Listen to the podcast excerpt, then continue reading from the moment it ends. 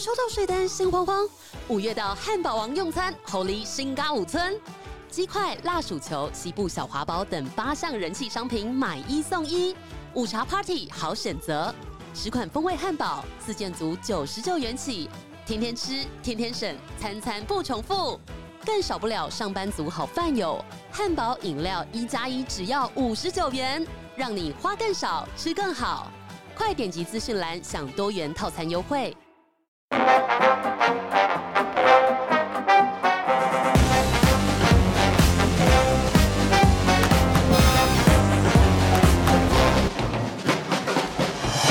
Hello，表弟妹，欢迎收听本周的二百五国际新闻周报。又过了一个礼拜了，那我再跟大家报告一下，就是我最近归隐山林的生活。对，因为 as you know，就是我一个多礼拜前就是去融入，所以我现在暂时就呈现一个在家无业游民的状态。那我每天都在干嘛呢？我我想刚开始前三天，当然就是毕竟身体还是会痛，所以就好好的休养。但后来开始就没有这么痛的时候。我想说干爽爆了，你知道吗？这就是我传说中我最想要退休生活，你知道吗？在家，然后我就猛爆干追剧，大概追了两天之后，我就开始，哎，人生怎么好像有点 boring？说什么有那么一点无聊？好，开始认真看看小说，因为平常也面目可憎啊，看书的时间也没有很多，然后看个就是猛看吧，不好看的泥筐又看了一两本之后。哎，怎么又有点无聊？就天哪，我真的不能当主妇哎！我真的觉得有那么一点 boring，你知道吗？我说天哪，我一整天时间怎么这么多？然后我今天，我现在不能就是那个挥公车跟挥计程车，右手举不起来，所以我今天就在家我整理我的视频，还就做了一点事情，就做就找各式各样平常一直要做但没有空去做的事情。然后后来就结论是我真的不能当家庭主妇哎！我当家庭主妇，我真的有一天会精神失常。我个人不能当家庭主妇，我会觉得天哪，我一整天就怎么时间这么的漫长。然后今天有事做，就播新闻，想说啊，总算有事做了，你知道吗？Oh my god！对我更了解我自己一些了，因为我不是一天到晚都靠背说我要办退休，我要办退休，我真的要累死了。那经历了这这这这个手术的修复期，我更了解我自己一点。我果然只能退三分之一好了。退五十吼，可能有点过多，退三分之一就好了。退退五十，我真的会疯掉哎！怎么每天都这么的 boring？我的老天爷！好的，这礼拜又挑了非常多很有趣的国际新闻跟你们分享。首先第一则新闻呢，就是 不好意思笑出来，因为这新闻蛮好笑的。就日本的花式溜冰之神呢，羽生结弦居然在十七号的时候宣布离婚，结束了只有三个半月的婚姻。我一看到这新闻的时候，我真的是滑倒，我就噗嗤笑出来。我想说三小，我就点进去看，真的离婚了。那羽生结弦呢，他一直以来都保持低调，他从来没有公开过他太太的身份。然后很多媒体就猜说，可能是有些人选啊，譬如说 A K B 四八的前成员什么渡边麻友啊，或是。一个前花滑的女选手，或是猜是高高中同学，但是因为他从来都没有承认过说哪一个是他的女友，所以都没有人知道他老婆到底是谁。那他到底为什么离婚呢？他给官方的给新闻稿是说，呃，因为他结婚之后，他为了保护他太太，就不想让他太太曝光，但是呢，媒体呢就是跟拍他、偷拍他，一直骚扰他太太，然后让他们没有办法好好的就过生活，所以为了就是保护。他的太太只好选择离婚，这理由，这理由到底谁会买单？不是苏志燮，苏志燮都可以公布他老婆是谁了，羽生结弦怎么可能不能公布？我一看到这新闻的时候，我内心就想说，我还没看，我还没点进去的时候，我想说，天哪，他该不会是发现他真实的自我了嘛？请问一下，我们家我们家结弦是总算在夜深人静的时候对着镜子发现真实的自我了吗？有没有发现我用词很小心？因为我我不能乱讲话，因为他粉丝非常的多，我乱讲话，我真的被他粉丝泡死。但是你们真的不要觉得我欧北恭维好吗？是只要你有认真在观察羽生结弦人。你真的都会有跟我就是一样的结论，但是我猜日本可能是风气太保守了，我不知道日本人有没有在猜他猜他的真实内心的灵魂呐？但我给我朋友看，然后朋友说干，他该不会是发现真实自我吧？我说哎，你怎么跟我想的一模一样？因为我们全部人都想说，哦，他该不会夜深人静的时候突然发现，哎，自己嗯，对，真实的自我是什么？这理由太奇怪吧？因为这这个这个解决方式最简单，就是怎么样公布你老婆是谁就好了。那大家知道你老婆是谁，不得连 连木村拓哉都能公布他老婆是谁了？羽生结弦有什么好不能公布的？这理由真的超级无敌 bullshit！我要先跟大家强调，我真的我有在爱羽生结弦，他的那个溜冰我真的有在看。我不知道铁粉，但我真的有在爱他。我不是在骂他，我是真的是觉得这理由真的太智障了。就怎么可能不能公布呢？玄彬也公布了，怎么可能结弦弦？你这个理由我不买单。弦，我希望你可以面对真实的自我好吗？然后我就还真的跟认真朋友讨论，就是幻想，就羽生结弦他真的很辛苦，因为他拥有了他拥有了全世界，你看金牌。还有数不清的财富、名气、神一般的地位，但他却不能好好的谈个恋爱。他可能真的只能搬到一个就没有认、没有人认识他的小岛或地方，跟风土民情比较开放的地方，才可以好好享受真实的自我。他在日本，他会活得很辛苦，他老婆一定也没办法接受啊。对，所以我 我不知道，我觉得，我觉得。这理由怎么怎么可能成立呢？我只能说，以上就是我个人的幻想。我当然不知道他真实的灵魂是怎么样，大家就也不要过度抨击好吗？但如果你们要只要认真仔细看他在场外的样子，就是不是只是溜冰样子，你们真的就会得出跟我一模一样结论，就是仙，你该不会发现真实的自我了吧？仙。好，那就是忍不住跟你们分享一下。我要先说，我没有在影射什么事情。就我曾经就是在年轻的时候呢，就真的年纪很小的，时候就在 maybe 高中或大学的时候啊，反正年轻的时候。然后那时候那个有一个电影很红，叫做《暮光之城》。《暮光之城》女主角就克里斯汀史都华嘛。然后那时候她不就跟什么就罗伯·派丁森谈恋爱什么之类的嘛。然后后来反正我就在当年的时候就。跟我朋友就一口咬定，我说我跟你讲，克里斯汀他一定是 T，他就是克 T 克 T，然后都没有人相信我，就连就是他明明就跟罗伯派丁森就交往，然后最后他不是还劈腿外遇一个就是有老婆的一个男导演嘛，然后我就那几年我就一直就说，我觉得他需要面对真实的自我，他就是 T，他 T 到爆炸。然后都没有人相信我，大家觉得我是个疯婆子。然后呢，结果你看，果不其然，就在多年之后，克里斯汀·史多华他总算面对真实的自我，他就出柜，而且大出柜，彻底现在大转性，你知道吗？变成一个超级无敌踢的女生，就踢到爆炸。你就你就看他现在，他就踢到爆啊！然后我就说，你看，我就跟我就跟那些不相当年不相信我人说，你看我到底就眼光有多准？我要是做生意眼光也这么准的话，我这老早是大富翁了，你知道吗？我就偏偏就这种无聊这种小事情就。看人很准，这样。然后你们一定想说，我到底怎么看出来的？因为我就很喜欢看，就无聊那种八卦美国网站，然后就看他就是平常的影片，跟就平常私下影片，跟他可能被采访的时候，或是有一些照片什么之类的。哦，还有一个最经典是他小时候拍了一支广告，他大概十三岁，十三四岁还是。青少年儿童时候拍的一支广告，我一看后想说，这人就是 T 啊，他这需要面对真实的自我。然后当然是没有人相信我，因为他就教，就一路就教男生嘛，就总算多年之后还我清白。And then 再还有下一个朱蒂佛斯特，朱蒂佛斯特早年的时候呢，我一口咬定他是 T，然后都也是都没有人相信我。然后他也是到中年的时候呢，就突然就是宣布说他是女同志，总算又还我一个清白。真的，我要我今天我我要朱蒂佛斯特跟克里斯汀史都华，但是他们在我在年轻的时候就一直大家我说这我说他就是朱 T 朱梯跟客梯对，然后一直被大家炮轰，就现在你看，真的他们两个真的就是，我只我只在说，我 maybe 就是看人的眼光蛮蛮准的，我只要跟你们分享这个故事而已。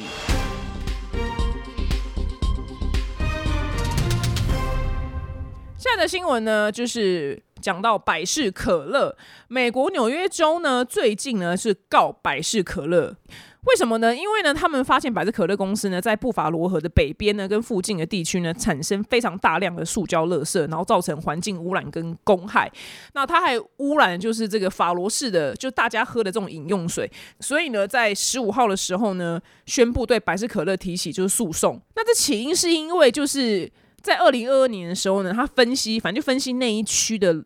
所有的塑胶的废弃物，然后从就是一千九百一十六件可辨识品牌的塑胶垃圾当中，有百分之十七点一是百事可乐公司生产的，就是所有的塑胶垃圾里面，它呢就是反正它的占比就最最大啦。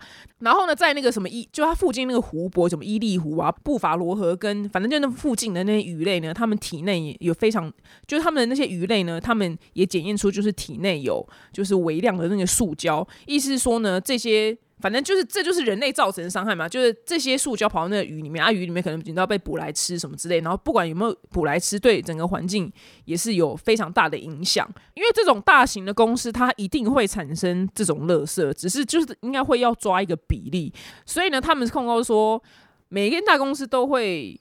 破坏一些环境，可是就是你要去，那有康章在了，你不能十七点一就是过高了。所以他们说纽约人呢都有获得干净水源的基本权利，但百事可乐公司呢，他非常的不负责任，他就就乱丢垃圾啊，反正东西就往河里丢，大概是这样子意思。然后我最近呢就在 Netflix 上面，你知道我本身就是无业游民，然后 Netflix 上面有一个纪录片叫做《百事可乐我的战斗机》呢，我说这名字也太荒唐了吧，到底是什么？对，这么奇怪的名字，我就点进去，然后把这个纪录片全部看完。我看看完之后，超讨厌百事可乐的。反正我本来就可口可乐之一路的信徒，I don't care，就是我这辈子接不到百事可乐的，我可能这辈子当不了那种巨星，没办法拍百事可乐广告，因为百事可乐最爱请就大明星，当年就很爱请什么 Michael Jackson 啊，然后小甜甜布兰妮啊，都请那种最大咖的。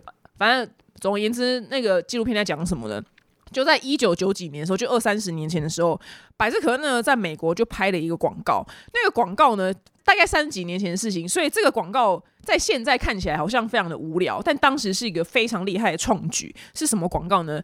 就是你买百事可乐，然后上面那个标签，你去集点数，然后集点数你可以换换什么百事可乐的帽子、百事可乐的 T 恤、包包。反正就几点去换百事可乐这种无微博这种周边商品，这在当年是创举啊，但这现在我们看来是非常就是很普通的一个行销行销手法。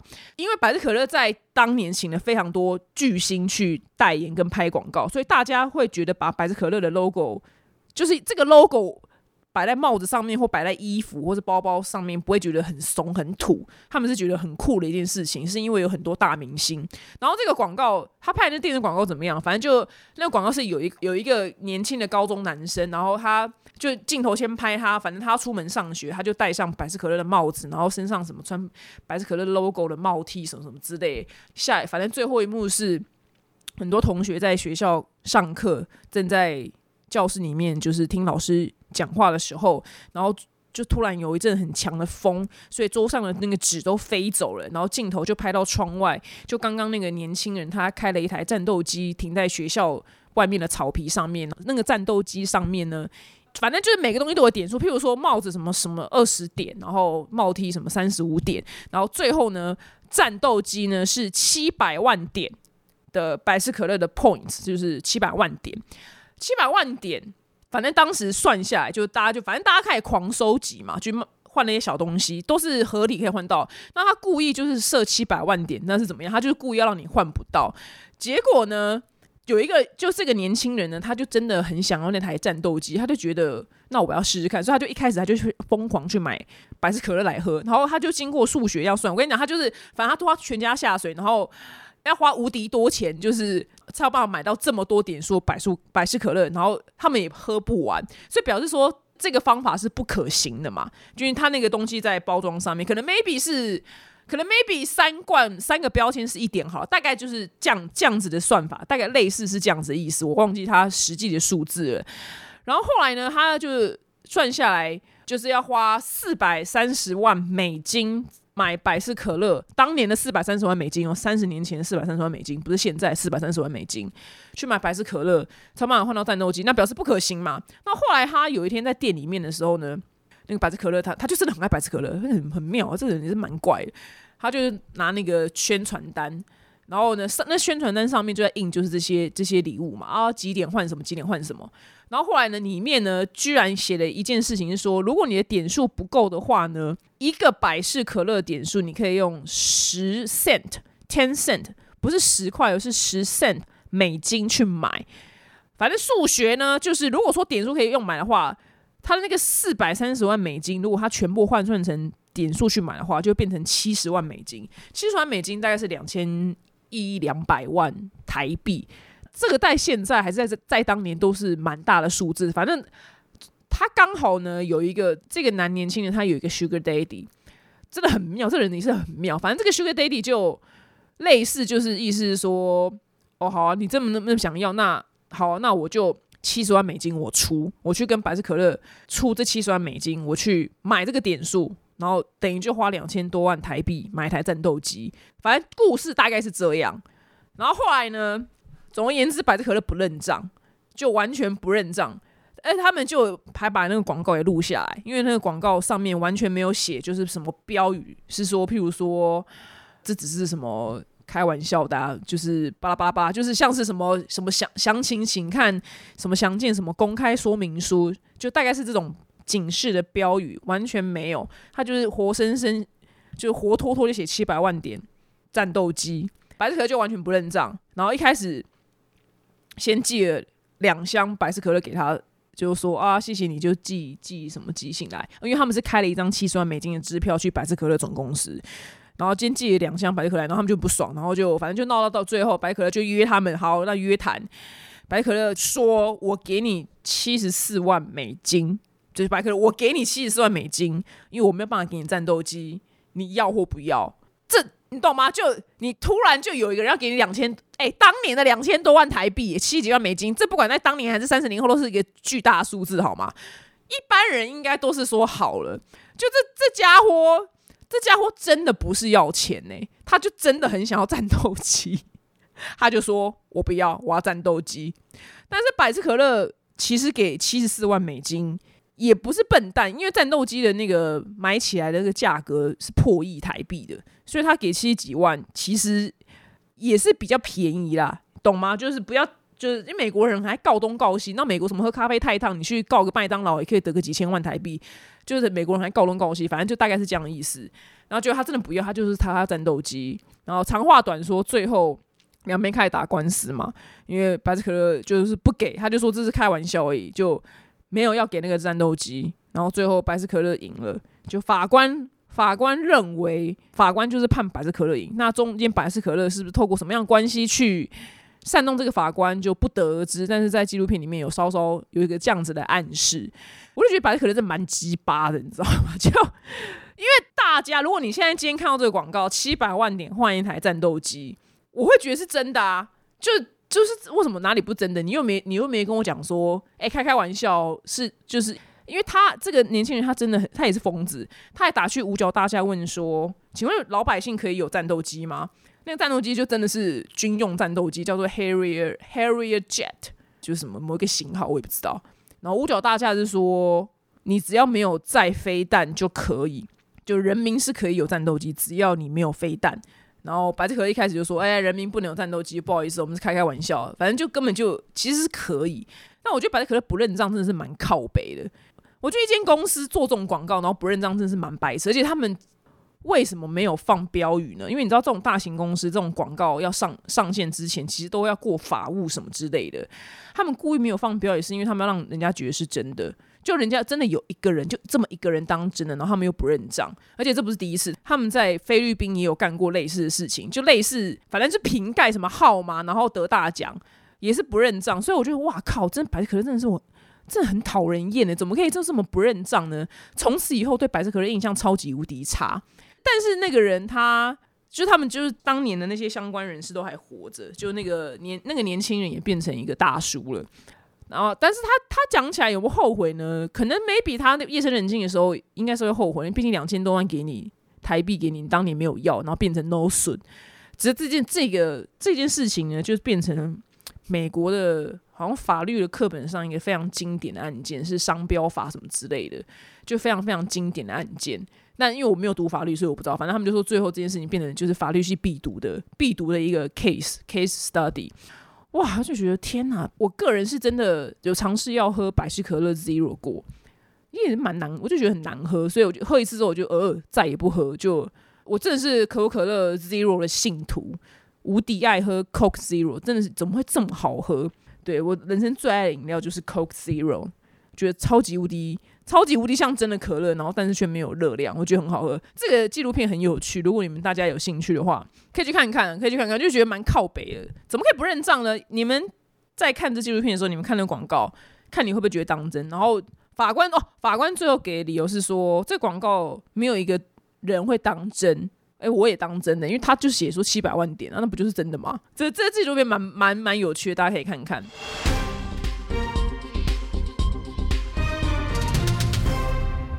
那下的新闻呢，我们来讲就圣诞节，因为现在是十一月了，所以。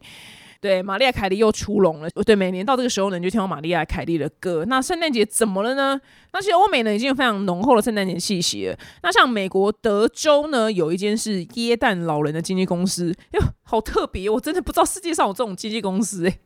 我觉得这很有趣。他登上新闻版面是为什么呢？因为呢，二零二一年圣诞节的时候呢，他们首次缺工，就是你开价一万美金，超多的哦，也找不到人。就圣诞，就他们很爱在百货公司还是什么商场路边就有扮圣诞老人的老人，这就是那个时候他们要出来工作。那为什么当时缺工呢？因为疫情刚刚缓和。那因为扮圣诞老人条件都是要是老老人们嘛，那这些老人们他不愿意到人多的地方，像是购物中心或是。学校演出，因为他怕自己染染上就是新冠肺炎，怕自己死掉，蛮正常的。那接下来就是他们圣诞老人的名单上面呢，有十趴就是因为过劳，然后得了 COVID nineteen 就过世了。所以，对，就是死光，and 就是剩下那一批不敢出门，因为怕死掉，所以就造成缺工。那今年算疫情缓和了，然后呢，这个圣诞老人呢，灵演呢，变成又是再度抢手，就是哎，我们很缺圣诞老人。那今年呢？应该就是这几这两三年的疫情期间，造成很多年长者就过世，所以圣诞老人呢目前还是缺工。那再来呢，看到就是圣诞树，美国人呢，欧美啦，欧美啦，应该是欧美人，他们过圣诞节的时候，那个圣诞树是去买，就真的一棵树，那是那个树叫冷杉，我们在热带国家是没有这种树的，他们是砍就真的树，然后去贩售，然后你再到家里面可以去布置。但所以每到每到圣诞节的时候呢，欧美就要大量去砍就是树，其实非常非常的不环保，因为那些树砍下来之后，它的它的生命就只剩下圣诞节这个时候。圣诞节过后呢，他们要怎样被丢掉？只有少部分可以被回收当肥料啊，或什么之类。但基本上就是，反正全球都已经在暖化，他还砍树这件事就非常的白痴。所以现在呢，明明明大家就已经发现说，就很多专家发现说，你这样种树非常的不容易，因为那个冷杉它要长到那么高，它一定要好几年的时间嘛。那因为这几年这两年又过热，所以他们刚种下去那个那个小树呢就死了，就长不成大树，然后就等于是小树来不及长成大树，然后一到圣诞节又砍这么多棵树，就造成非常非常不环保的状态。其实大家应该要尽量就是买那个。就是塑胶，但是这样讲也不太对，因为那个塑胶好，就是买可以重复利用的圣诞树好了啦。就你买一棵塑胶，但是你可以一直重复，每年都拿出来重复利用它，其实是比较环保的状态。所以如果说再这样继续砍下去的话，可以预想到，就未来几年之间，这些真的树总有一天会被砍到，就是没货，你知道吗？短缺啊。我们就地球已经这么热了，然后还在圣诞节每年这样大批的砍树，所以大家哎没有台湾没有在卖这种真树了，所以是不用担心台湾。就希望欧美人可以赶快觉醒，不要再这样子一直一直砍，就是那个冷山。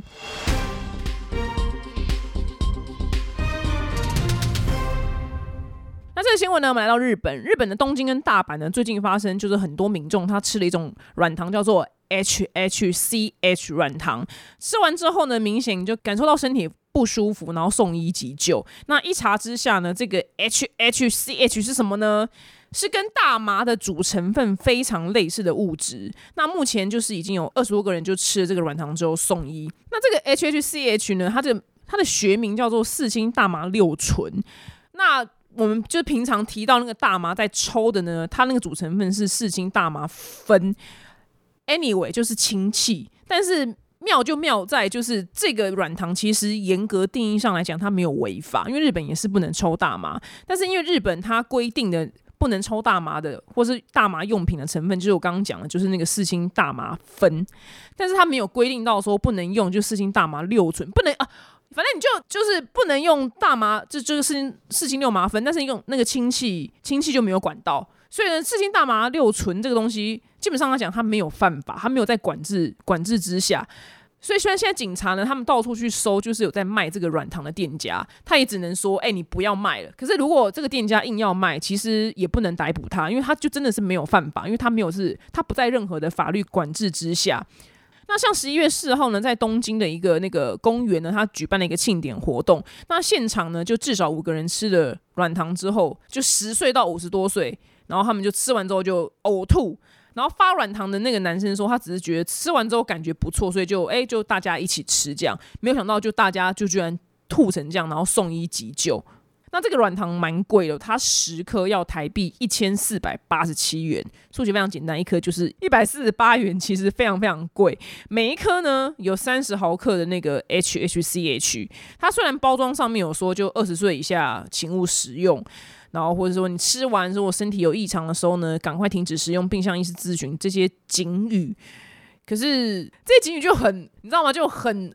很没有什么作用了，我只能这么讲啊。然后后来这个做这个软糖的那个公司老板就出来就道歉，然后有他他他就紧咬说，我们都有写警语，我们网站上也有写说二十岁以下人不要用哦，什么之类的，就是不舒服要赶快看他就紧咬这些，呃，蛮聪明的，因为他目前是没有犯法状态。但如果说你是日本的话，嗯，建议不要吃啦，因为吃的吐又伤身，送医就没没什么好事嘛，就也。不要去吃这个东西啊！我觉得没没必要，没必要吃完呕吐，这这也太这也太无聊了吧？就吃完然后感觉这么不舒服，这东西实在是很莫名其妙。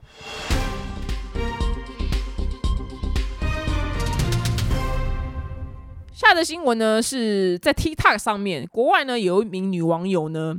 他用了一个非常有名的冰霸杯的这个杯子呢，装饮料跟冰块。然后呢，他忘记带走了，他这个杯子呢遗留在车上。然后没有想到，不知道为什么，反正他这个车就火烧车，就失火全部烧光。最令人惊讶是呢，就是那个照片、那个影片，就是所有的车都烧烂了，结果他那个冰霸杯却非常完好的在他杯架上面。然后那个女生呢，她就把这个冰霸杯拿起来就晃一晃，发现里面的冰块还没有融化。这个冰霸杯呢，就是那个非常知名的品牌，就是 Stanley。就做的很漂亮，那个杯子的品牌也在台湾蛮贵的。结果呢，这个影片呢一出来呢，TikTok 上面就疯传，就变成一个最佳夜配，你知道吗？火烧车之后，用这个杯子装的饮料，里面居然冰块还在，这个杯子居然也没有被烧毁。无敌强，真的是史丹利最强的叶配，就这一支，他此生不会有任何一个任何一个广告可以超越这个支影片了。然后，所以大家就说：“天呐，史丹利应该要送他好几个冰霸杯。”然后结果呢，没想到史丹利这间厂商他真的听见了，就是史丹利的总裁呢，他看完影片之后呢，他亲自拍了一支 TikTok 影片，就回应表示说，非常庆幸这位女网友是平安无事的。看了这支影片呢，证明史丹利的。冰霸杯的品质真的非常之好，他呢承诺说会送几个冰霸杯给就是那那位女网友，不过呢，他呢还要再送她一台车，哇，人也太好了吧！当然，因为我也嘛，我也想要买一个 Stanley 的杯子，因为我觉得也太厉害了吧，有够有够强诶，火烧不烂的是什么东西啊？有够无敌无敌厉害到极点。你没有买过 Stanley 的杯子吗？我最常看到 Stanley 的杯子是在星巴克吧，因为星巴克很常跟有时候会跟 Stanley 联名，但我没有买过。但是现在我知道了，我觉得我该买一个。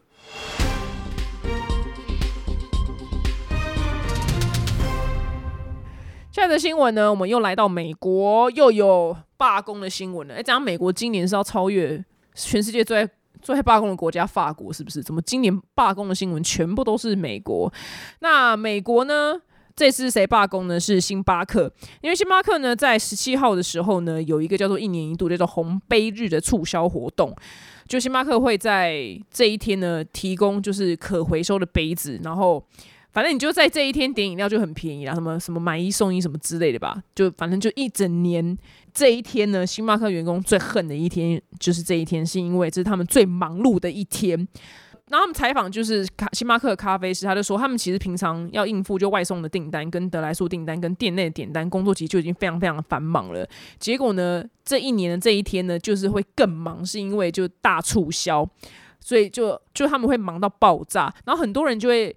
因为饮料要等很久嘛，然后就会抱怨说什么为什么要等这么久啊，什么之类。可其实他们也不愿意啊，是因为大家都要在这一天就抢便宜，所以他们劳工们呢，在这一天就是会被客人骂，然后又累个半死，所以他们特地呢就挑在这一天就是罢工，因为这个是一年一度星巴克最大的促销日子。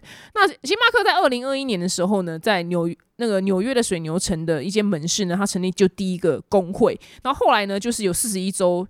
六三百六十三间的星巴克呢，就决定就反正就跟进，就成立工会。那目前呢，就已经五次的重大劳工行动，哦，那也是看来真的是很不满意这件事情。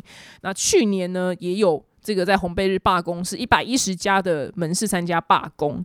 那今年呢，六月也有罢工，然后现在红贝日呢就再度罢工。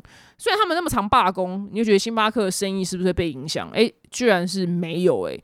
在今年的十月一号之前，他们结算，就星巴克的收入居然成长了十二趴，来到了台币一点一兆，你不觉得很荒唐吗？就居然罢工成这样，他们还可以就逆势成长，我真的觉得非常厉害。我不懂，不懂这个逻辑，逻辑在哪里？表示罢工的人数不够多，所以他们还可以逆势成长，我觉得超级无敌强。那因为就是他们罢工的店家，星巴克可以调派，反正就别间分店的人来支援什么之类的，所以。那些罢工的店家，他们还是可以开门做生意。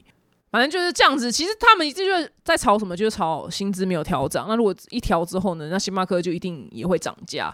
这就是通货膨胀，通货膨胀一个恶性循环。那因为通，因为通货膨胀，所以他们薪水就觉得不够，所以我要调薪。调薪之后呢，那公司一定很邪恶嘛，那就那就消费者买单，那咖啡变贵了，就变成一个恶性循环。所以需要一个很厉害的经济学家来解决这现在。全世界通货膨胀的问题真的很可怕，不知道怎么解决。我个人真的也很爱喝星巴克，星巴克大概是我，我知道这样讲出来是不是有点土怂？但可能 maybe 有些很懂咖啡人会觉得很土很土怂，但是我我觉得星巴克是我人生当中喝过最好喝的咖啡，我不知道为什么，我真的不知道为什么，就觉得很好喝。就是在外面外面的咖啡来讲，星巴克是我心中的第一名，无敌爱星巴克，欢迎星巴克来夜配，我真的超级无敌爱星巴克，爱爆，真的爱爆，走到哪都会想要喝，就有看到的话。就真的会想要喝，就觉得很好喝，但我没有特地在红杯日去买，因为我不知道台湾的红杯日是什么时候，是不是十七号我不知道，但我没有没有去跟到，因为这样排队要排好久。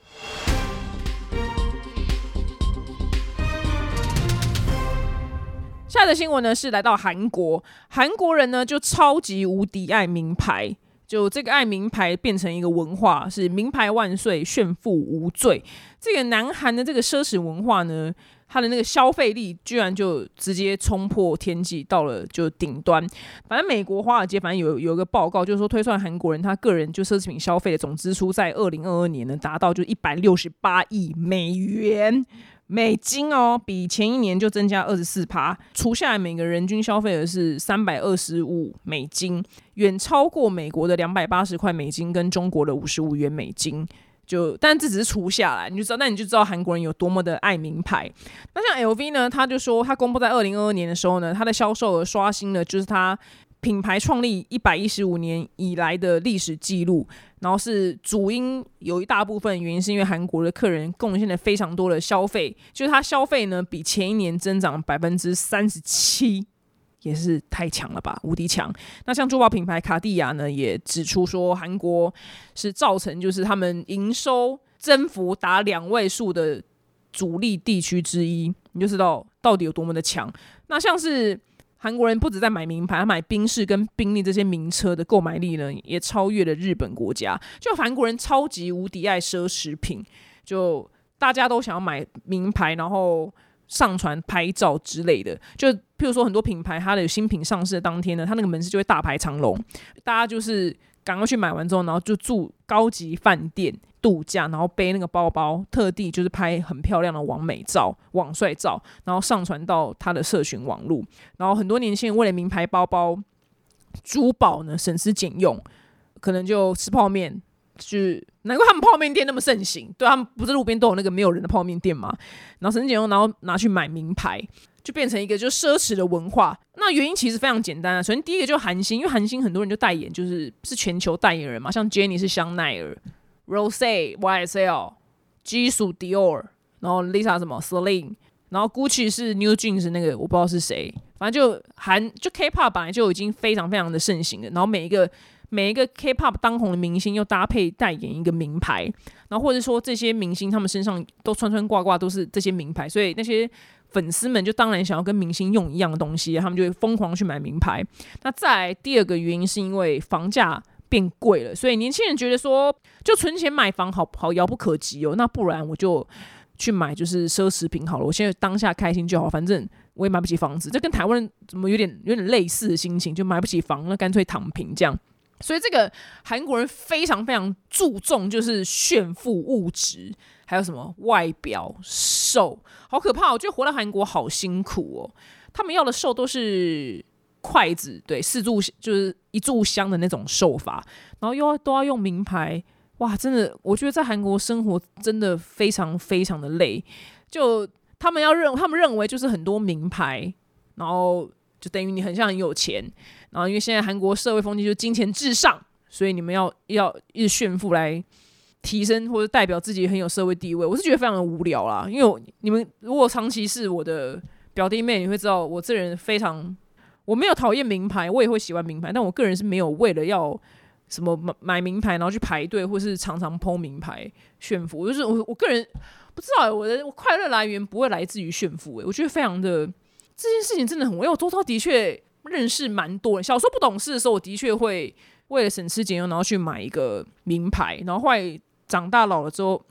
其实没有没有到长大，大概到某某一阵子之后，就二十几岁就发现，这件事其实蛮无聊的。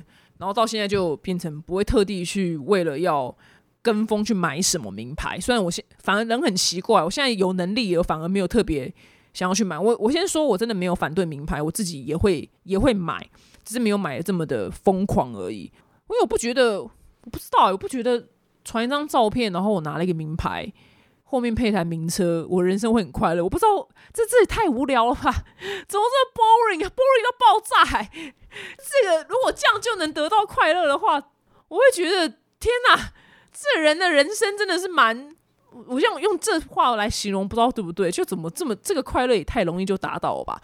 不是因为你大家盯一下，死盯一下，买个二手名牌，怎么样都盯得出来，然后这样这样一张照片就可以让你快乐。就这件事情真的很浅呢，就浅浅到不行。我先说，不是说喜欢名牌就是肤浅，是你超出自己能力范围，然后买这个包包，然后去炫富，然后得到快乐，我会觉得这件事情非常的浅。就是名牌，就当你是你要有余裕的时候，听懂这个字吗？余裕的时候去轻，你能轻松去消费的时候，然后你真的喜欢这个品牌带给你的氛围感，跟带给你它的品牌精神 match 你的灵魂的时候，然后你有很轻松可以买入它，你真的喜欢，我觉得这样非常 OK。然后你为了这样，然后省吃俭用生活，我真的就有认识朋友，他银行户头真的只剩下几百块，但是他开一台名车，他那台名车。真的很贵，就是而且不是低配版的，是就是因为每一个品牌的车子都有分，就是比较入门款跟中配、高配，它那个还是不是入门款，是真的贵的。但是户头只有几百块而已，还跟朋友就是跟朋友借钱，我就觉得，哎，我不知道，我没有去骂他或干嘛，只是我会去思考说，这样子的人生，这样去分配财务的轻重缓急是是好的吗？就我会替他担心说，那万一你今天。譬如说，你正急需用钱，你生病或者家里面爸妈什么之类的，就你需要急需用钱的时候，但是你钱却卡在一个卡在那些名牌或名车里面的时候，我也不知道。你这样子的用钱的轻轻重缓急，会不会造成你人生很没有保障？对，因为我我年纪就因为我毕竟已经迈入中年了，所以我用钱的那个观念就变成一个偏老年人，你知道？我就譬譬如我就觉得我要帮我爸妈准备好，呃，妈妈年纪大，她她要花什么钱，或是万一万一我以后我突然生病或干嘛，我没有工作了，我不红过气了怎么办？虽然我是会红一辈子，我知道，但我还是要先准备好存存钱，以防万一嘛。就不知道哎，就希望。对，年轻人不要就是全身上下都名牌，然后口袋里面却没钱。你这样子，我觉得你这样子迈入中年到老年的时候，你真的会觉得一场空，会活得非常非常的辛苦，最后就变成什么下流老人。哎，先讲“下流老人”这个词不是我发明的，我们可以去 Google，这个词是日本日本的一个社会学家发明的词，意思是说你年老的时候，但是就过了非常贫困的生活，然后因为大家不喜欢租房子给老年人嘛，因为老年人会怎么样？会怕你踹死，有天这样踹起来就死在我房子里面，我房子的价钱会跌，我很难再租给下一个人的，变成什么凶宅怎么样？你的鬼魂在这边呢，所以老年人要租房子本来就非常的难，现在很难，那未来不会难呐，因为现在人口。就是大家生越来越少，所以最后也只会老年人会生越来越多，所以到那个几十年后才不会有下流老人，是因为他必须给租给你，因为他没有更年轻的人可以可以租了。哎，反正就我现在自己当妈妈，你知道吗？劝大家就是能力范围内再去有能力再买名牌啊，没能力你就先好好先去买什么投资理财零零五零零零五六，去多看大侠五零，去好好投资理财，多了钱再去买名牌，传那一张照片。没没什么，我觉得很 boring，超超无聊，超级无聊，不会为了这个佩服你。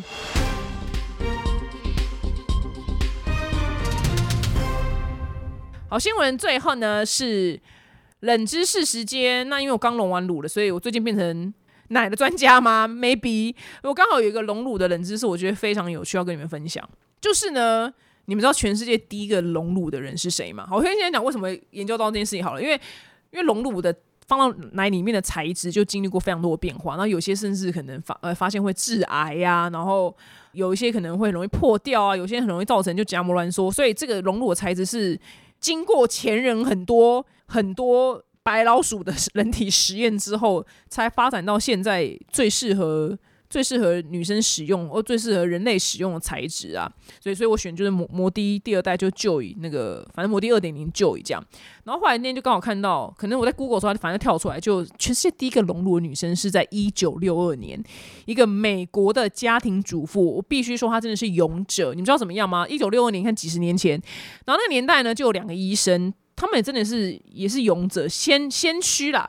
这两个医生呢，他们。就想想说把女生的胸部变大，然后呢，他们就在自己研究出来，还有跟一间就是类似医疗器材公司就一起研发了一个全世界第一个隆乳的材质。那个材质当然现在回头看就非常落后嘛，可是那是当年全世界第一个那个材质，现在没有在用了啦，叫系统。然后他们就发明出这个这个东西之后，然后想说要试试看让女生隆乳。然后有一天呢，就有他真的就是。老百姓，一个家庭主妇，她叫 Timmy，她去医院，她她抱耳朵怎么？她看耳朵，就这两个医生怎么搞的？不知道三寸不烂之材怎么样？就说，哎，我们我们两个发明了一个，就让你奶变大东西，把这东西放到你的胸部里面，你奶变大，你要不要试试看？你要不要隆乳看看？你要不要试试看？你要不要试试看？啊，这女的居然说好！我老天爷啊，她这勇者，她也太好说话了吧？因为这个手术是世界上没有人做过，而且你也不知道放到你身体会怎么样。就是那个物质是会不会怎么样破掉烂掉都不知道，他居然说好，说这里多好讲话。他呢的罩杯就从 B 罩杯变成了 C 罩杯，全世界第一个隆乳女生先驱。她当年二十九岁，然后她这辈子怎么样呢？诶，她这辈子那个东西居然也没有拿出来，就跟了她一辈子到她过世，她也没有因此而得什么癌症，也没有，但是她就时不时会会痛。也也蛮可怕的，就因为那个材质，因为是第一次实验嘛，它就是白老鼠，所以那个材质放到身体会痛，当然也也合理，因为可能当年还不知道原来放进去之后要按摩啊，什么什么什么什么什么之类都不知道嘛，他就第一个，他就这样放，他真的就放了一辈子，然后时不时痛，然后就痛到他就死掉，就这样就陪了陪了他一辈子，就哇，真的很特别，他真的是先驱，因为如果说我今天走进去医院，然后随便有两个人，就一个医生就叫我做一个全世界都没有人做过的手术，我真的会说你去死吧！我真的不要诶，怎么我怎么可能会有人答应呢？就怎么可能会有人答应？他真的非常非常的勇者，然后就一一路就有这么多勇者，很多女生这样一路尝试白老鼠之后，才会现在科技发达，发明出最适合放到身体里面的材质。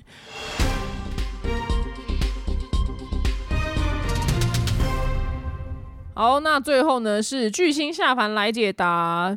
本周的来信呢是九 N，他说呢，我之前睡到一个不行，然后去算命的时候呢，算命跟我说我这个不好的运要走两年。那那时候算的时候呢，是剩下半年多的时间，然后运就会开始好转一些。但是因为呢，我运不好的时候呢，做什么都不顺，然后就算工作表现很好，我多加班付出也是徒劳无功，所以我就觉得心很累，累了这么久，也变得就是越来越没有自信。那最近呢，这个烂的运时间点刚走完，那我怎么觉得哎，感觉也没有比较好诶。然后我也振作不太起来，可以鼓励我，或是给我什么建议吗？就我，因为我是基督徒嘛，但我曾经年轻的时候不懂事，就年轻还不是基督徒的时候算了算过命。然后后来反正就几年前，这这个故事有点长，但我只是因缘际会，然后认识了一个不不方便讲是谁，一个名人大师，然后去算，排了两年，然后因为我就太好奇了。然后排了两年之后去算，然后他也是把我人生就讲了非常的糟糕，这样就是我的那个姻缘会很糟。然后刚好当时我排到他的时候，刚好我又正逢失恋，然后你失恋的时候，然后又被一个人这样讲，真的是人生就直接去。呃，一百八十层地狱不是第十八层，一百八十层，我觉得天哪，我要孤独终老了吗？我这辈子就是男人运就这么的差吗？什么之类的。然后我就觉得天哪，我的人生真的要毁了。后来呢，我就觉得怎么办？怎么办？我不知道，我不知道该怎么办。然后后来呢，有一天，因为我本来就基督徒，后我就又去教会，然后我就问了里面的牧师，然后呢，那个牧师我就问了他这个问题，我说，我说我真的只是因为工作上遇到了这个人，然后我只是觉得好像很厉害、很有趣，去见见他。然后我不是主动，因为只是就是他跟我就是在讲的时候，然后哦好啊，那你你来嘛，你来嘛，那一排就排一两年，那就那当然就去嘛，这样。结果呢，那个牧师跟我说，他曾经是一个非常着迷算命的人，然后他他就是甚至还有自己就花钱去上课学什么算命什么之类的。然后后来呢，反正他就是因为你开始学算命的人，他就会帮周遭的朋友就是算算什么算什么，就算一下什么之类的。然后他就算到他一个朋友。发现这个朋友他的命格跟他的命盘是完全两回事的，因为命盘你现在其实很多 app 就是他们下载，就命盘是固定的，就你的生辰八字去对应你那个就是翻书或是 app 里面出来命盘是固定的。可是他发现这个人活的命盘，就活出来的命运跟那命盘完全不一样，所以他那一刹那他了解到，就其实其实这件事情根本不会说什么，你这个人一定会照着你这个命盘活。你懂吗？就他就那那一刻，他就恍然大悟了，他就放弃了研究算命这件事情，因为他看到了一个活生生的例子，就譬如假使这个人的命盘随便他可能注定就是一辈子赚不了钱，什么什么之类，结果他那个朋友却赚超级多钱，就跟命盘完全是相反的，所以他就那一刹那他就放弃了算命。那我觉得他当时跟我讲的时候，我给我很大的帮助是，所以我就产生了一个信念，就他妈老娘才不信你，就我自己幸福要自己掌握。所以他就把我，他把我后来的姻缘讲的无敌惨，就是我要单身多久，然后什么接下来都要遇到好几个渣男，没有诶，我现在你不你不你看我就不也跟就黑豹稳定交往了，我现在三年多快四年了嘛，就完全就也不是他讲的那样，就我讲会怎么一个人就颠沛流离什么之类的，我真的我真的很想把那个那个那个那个骗子给杀了，然后这个。这个骗子呢，他真的是个名人，我真的不能讲他是谁。就因为我被他这样震撼到之后呢，好，刚好有另外一个名人，反正另外一个名人他也不是我朋友，就我们就只是因为工作认识到。然后好，就这个名人 B 呢，他也他也认识那个大师。反正我不知道为什么，我就辗转就跟他讲过这件事情。然后那个名人 B 他就很慎重为这件事情来打电话给我，他说。他说他觉得明大师他在早年的时候应该是真的有神力，但是他觉得他近年没有了，然后他就很隐晦的，就是跟我说，因为他也不想讲别人坏话，意思就是白话就是说你不要听了，就是你不要去信他说什么你会接下来什么没有姻缘很惨，然后一辈子嫁不掉，什么什么就是男人运很差，说你就不要去信这个，因为他觉得他神力消失了，我就觉得哇，安慰我超级无敌多。真的就超级感恩，就是那个教会的牧师，还有这个名人 B，让我就完全不信他说那那一套狗屁。